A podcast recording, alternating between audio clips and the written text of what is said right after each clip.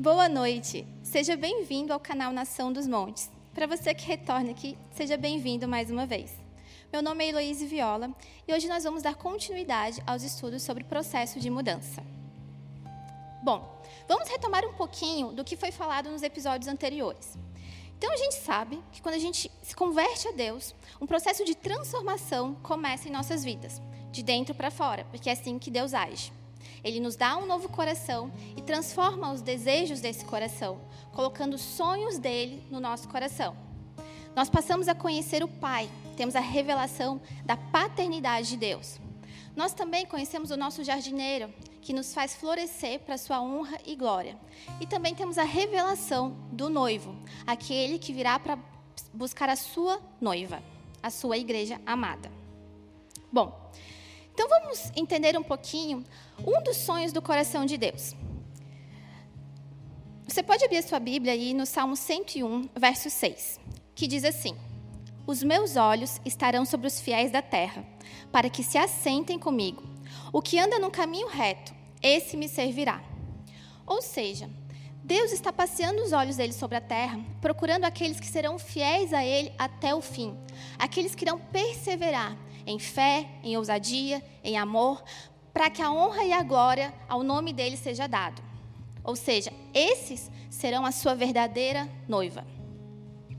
Nesse livro aqui, O Homem que Deus Usa, que é um dos livros que estão fundamentando esse estudo que nós estamos fazendo, é, é um compilado de textos de vários autores famosos, como Aidan Tozer, Charles Spurgeon e Watson Nee. O Aidan Tozer diz o seguinte: A igreja, neste momento, precisa de homens com ousadia. Precisamos de um reavivamento.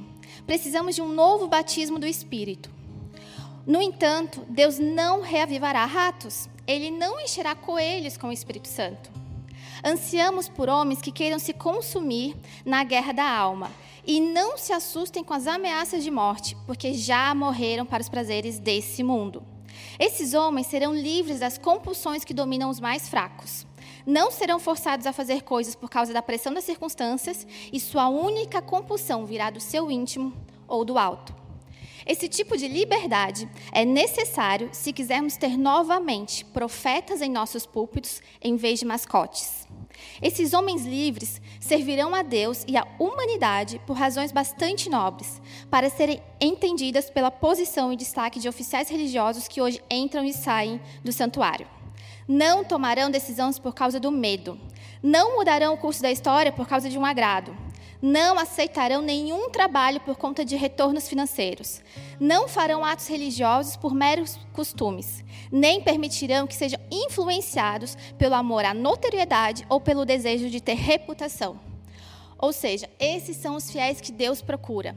Aqueles que trocarão tudo por Cristo. Aqueles que trocarão tudo por Deus, pelo reino dele que serão apaixonados por Jesus e farão tudo o que Ele quer, cumprirão a sua vontade, cumprirão o seu propósito. E é sobre isso que a gente vai falar um pouco a partir de hoje, das características desses fiéis, das características desses homens e mulheres que Deus usa. A primeira característica que a gente vai conversar hoje é sobre a entrega de fortalezas. Todo homem e mulher que Deus usa entrega suas fortalezas para Deus. Mas que tipo de fortaleza? Eu já entreguei minha vida, já entreguei meu coração. A gente vai ver na história de alguns heróis da Bíblia que existem fortalezas muito rudimentadas, muito fundamentadas em nós, que às vezes é difícil entregar. E por isso a gente precisa passar por um processo de conscientização e transformação para essa entrega. Primeiro, a gente pode olhar para a vida de Jó. Se você quiser, pode acompanhar aí na sua casa pela Bíblia, do primeiro livro, do primeiro capítulo de Jó até o capítulo 9, mais ou menos. E aquela historinha clássica que a gente sabe, né? Então, o diabo percorrendo a terra, olhou para a vida de Jó, viu que ele era íntegro a Deus e foi lá fazer um desafio com Deus. Ei, Deus, olha só, eu acho que esse carinha aí só é fiel a ti enquanto dá tudo para ele. A partir do momento que você parar de dar tudo para ele, ele vai te deixar. E aí Deus já conhecia o coração de Jó, conhecia a integridade de Jó, falou: ok, pode ir lá, pode atrapalhar a vida dele, pode tirar tudo dele, só não pode tocar a vida dele. Antes da gente continuar, vamos fazer um abrir um parênteses aqui. E uma questão vem na minha mente. Será que eu, será que nós somos tão fiéis a Deus assim, que se o diabo desafiar Deus, Deus vai ter certeza que nós permaneceremos fiéis? Será que a nossa vida com Deus está tão íntegra, está tão fundamentada assim, está tão forte, está tão alicerçada na rocha? Vale a pena a gente dar essa questionada, né? Mas voltando. Então, então as coisas começaram a acontecer na vida de Jó. Ele começou a perder tudo. E mesmo quando a mulher dele instigou ele contra Deus, ele falou: ainda, mesmo que seja o bem ou venha o mal, eu continuarei sendo fiel a Deus, que seja para a glória de Deus. Porque ele estava o quê? Ele era fiel a Deus, ele estava focado em Deus. O compromisso de Jó era com Deus. Então ele se manteve íntegro. Mas se a gente começa a ler os capítulos ali a partir do capítulo 13 para frente, capítulo 18, capítulo 23, principalmente, a gente vai ver que Jó tinha alguns debates, ele tinha algumas um, umas discussões, digamos assim, com seus amigos. Né? Ele tinha alguns questionamentos. E Jó não conseguia compreender o que estava acontecendo com ele. Ele queria saber o que estava acontecendo com ele. Então parecia, era como se ele chegasse para Deus e falasse assim: Deus, olha só, eu vou continuar sendo fiel a Ti. Eu posso perder minha vida, pode acontecer o que for. Eu vou continuar mantendo a minha fé no Senhor, continuar crendo em Ti. Só que eu exijo uma explicação. Eu exijo uma audiência com o Senhor. Isso está lá em Jó 13,3, se você quiser acompanhar. Então, Jó ficava o tempo todo pedindo essa explicação para Deus. Deus, me explica, não faz sentido, eu faço tudo certo. Por que, que isso está acontecendo com a minha vida? Né? Racionalmente, até é natural que se pense assim. Mas Deus tinha um plano, porque Deus sabia que existia alguma coisa dentro de Jó ainda que ele precisava entregar. Então, Jó continuava questionando a Deus. Deus, por que, que isso está acontecendo na minha vida? Qual a razão? Qual o motivo? Eu sou fiel a Ti, eu faço tudo que é certo, o Senhor tem que me explicar. Isso não faz sentido. Né? E os amigos de Jó tentavam ali mostrar para ele algumas razões, mas também não conseguiam explicar profundamente sobre isso. Por quê? Porque existem coisas que são reveladas só quando a gente conhece a Deus verdadeiramente. E para conhecer a Deus verdadeiramente, eu preciso dessa entrega completa. Que foi isso que Jó viveu. No final, ele fala o quê? Antes eu te conhecia só de ouvir falar, agora eu conheço o Senhor de andar contigo. Eu te conheço de verdade. E a vida de Jó é transformada. Mas por que, que a vida de Jó foi transformada? Porque ele entregou a sua fortaleza, ele entregou o seu ego. Nós sabemos que uma das lutas dos últimos dias, ou uma das principais lutas dos últimos dias, é contra o nosso ego, contra o nosso egoísmo.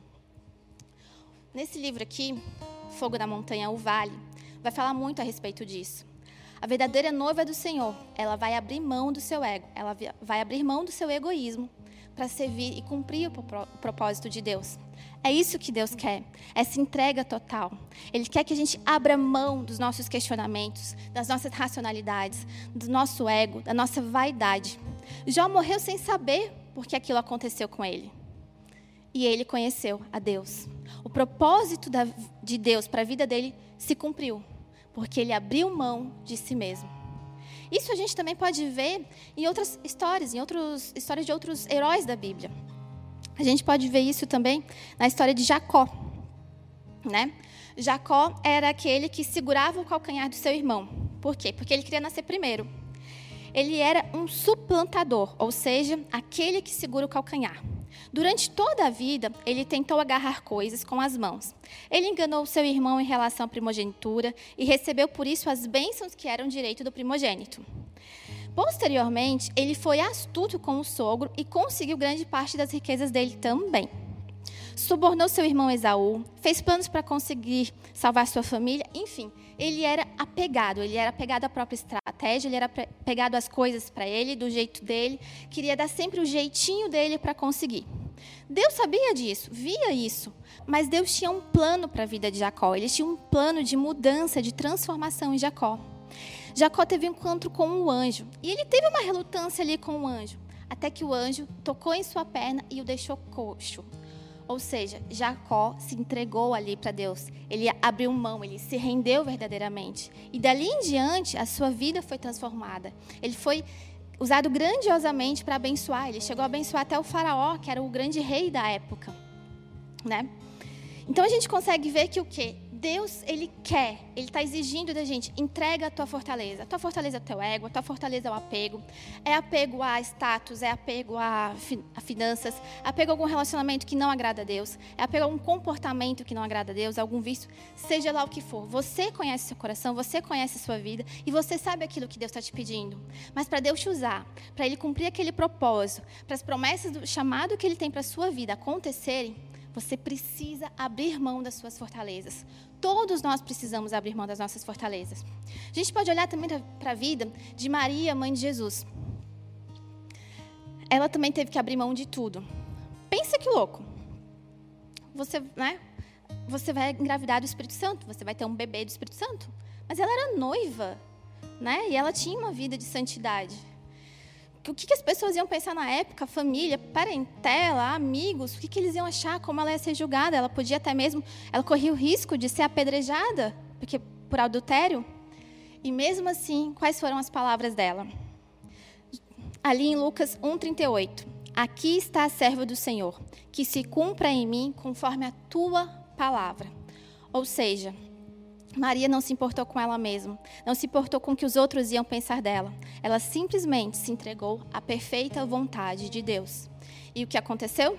Jesus nasceu, o Salvador nasceu, veio e salvou a todos nós. O plano de redenção, o plano de salvação de Deus se cumpriu, porque ela obedeceu ao Senhor, porque ela não pensou nela mesma e nem no que os outros iam falar. O compromisso dela com o Senhor era maior do que todas as outras coisas na vida dela.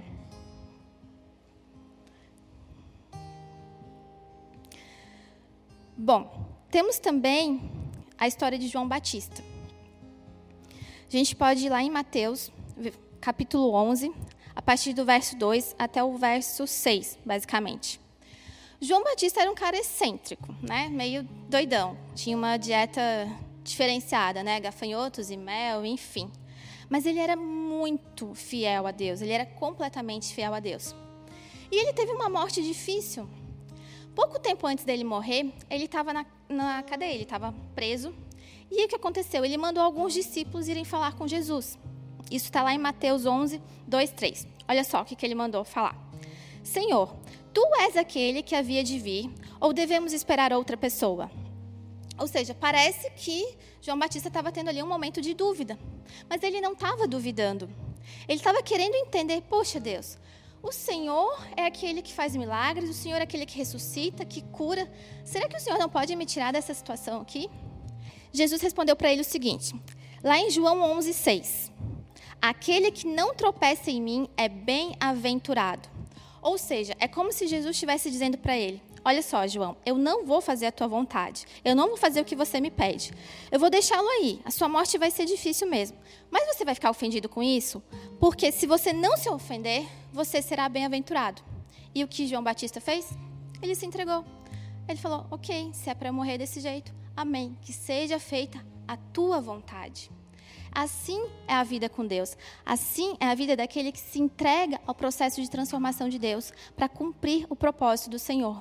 Ele não se importa com os riscos que ele está correndo, ele não se importa com o próprio ego, ele não se importa com o que os outros pensam, ele não se importa até mesmo com o sofrimento, porque o sofrimento é inerente ao processo de transformação de Deus. O que importa, o coração da pessoa é tão focado em Deus, o coração da pessoa é tão apaixonado por Deus, que o que importa é só cumprir a vontade do meu Pai. Todos esses heróis e heroínas da Bíblia fizeram isso, eles abriram mão. Deus hoje está nos pedindo isso. Vamos abrir mãos das nossas fortalezas. Vamos abrir mão daquilo que nos tem impedido de avançar no Senhor, de ir além no Senhor. Mas às vezes a gente não consegue, né? A gente tem dúvida, ah, por que Deus eu não consigo entregar, eu não abro mão desse, desse vício, eu não abro mão desse comportamento. As coisas têm que ser do meu jeito, as coisas têm que ser da minha vontade, porque eu penso assim, eu tenho essa experiência, eu tenho essa vivência, tudo do meu jeito, é tudo eu, eu, eu. E Deus está falando o seguinte: para e acredita em mim, creia em mim somente. Não seja incrédulo a incredulidade nos impede de entregar tudo para Deus. Olha o que fala lá em Hebreus 3,12. Tende cuidado, irmãos. Jamais aconteça haver em qualquer de vós perverso coração de incredulidade que nos afaste do Deus vivo. Ou seja, a incredulidade é o que nos impede de estar perto de Deus. É o que nos impede de fazer a vontade de Deus. Eu preciso crer em Deus. Se eu creio nele, eu entrego, porque eu sei que o plano dele é maior. Porque eu sei que o que ele quer para a minha vida é o melhor. Deus é bom, é justo, é amor. Eu não preciso duvidar de Deus. Eu não preciso ter medo da vontade de Deus. Basta crer até o fim. No que eu creio, eu entrego. E eu não estou nem aí se eu vou abrir mão da minha vontade. Eu não estou nem aí se vão me ver bem ou se não vão. Desde que a vontade dele aconteça. Desde que eu agrade o coração do Pai. Desde que eu enxugue as lágrimas do Pai. Mas para isso, nós precisamos ter a revelação do amor de Deus. Né?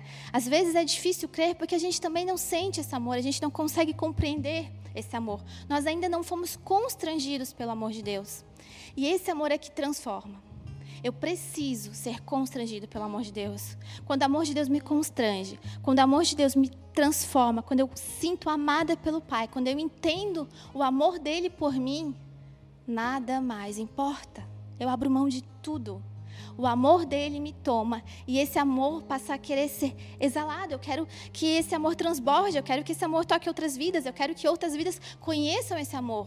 Porque isso é o mais importante da vida, isso é a maior alegria que alguém pode ter. Conhecer o amor do Senhor, viver esse amor. Então, nessa noite, o que a gente está querendo mostrar para vocês, entregue a sua fortaleza para Deus. Você quer ser usado por Deus. Você já disse lá no começo do ano: Eis-me aqui, envia-me a mim. Ok? Então se entrega. Abre mão desse ego. Abre mão dessa razão. Abre mão desse sentimento que não agrada a Deus. E vai viver a vontade dEle. Seja constrangido no amor de Deus. Deixa Deus te transformar. Deixa Deus te curar. Deixa Deus mexer na ferida. Ele tem o bálsamo. Ele tem o azeite. Não importa a dor. Importa o amor do Senhor. Nós temos que entender que esse amor que constrange é desse amor que vem a nossa força. Lá no Salmo 18, verso 2 diz o seguinte: o Senhor é o meu rochedo e o meu lugar forte e o meu libertador, o meu Deus, a minha fortaleza, em quem confio, o meu escudo, a força da minha salvação e meu alto refúgio. A minha fortaleza é o Senhor. A minha fortaleza não são os meus sofismas, não são as minhas convicções, não são as pessoas em que eu acho que são meu, meu apoio não está em nada disso, não está nos meus recursos financeiros, não está na minha intelectualidade, não está no status da minha vida. A minha força está no Senhor. Eu preciso trocar de força, eu preciso parar de me, de me achar forte em mim mesmo e entender que a força do Senhor é que importa. Então eu me entrego, eu me lanço. É isso que a gente quer, essa mensagem que a gente quer deixar no teu coração essa noite, para você se lançar, para você se entregar para Deus. Entregue as suas fortalezas. Em nome de Jesus, eu quero orar por ti e abençoar a tua vida. Pai, que em nome de Jesus esses corações recebam a tua palavra, que o quebrantamento venha hoje sobre essas vidas, Senhor, e eles entreguem. E cada um de nós possamos entregar cada vez mais cada uma das fortalezas, cada uma daquelas coisas que não tem deixado, Pai, a gente progredir no Senhor. Nós sabemos que é uma luta contra a nossa própria vontade. O Senhor é aquele que pisa e destrói qualquer potestade, mas o Senhor é aquele que respeita a vontade, que respeita o livre-arbítrio. E nós queremos aqui, Pai, abrir mão da nossa vontade para que a tua vontade vontade se complete, para que os teus planos se cumpram sobre as nossas vidas e para que o teu reino venha em nome de Jesus. Muito obrigado por ter nos acompanhado até aqui.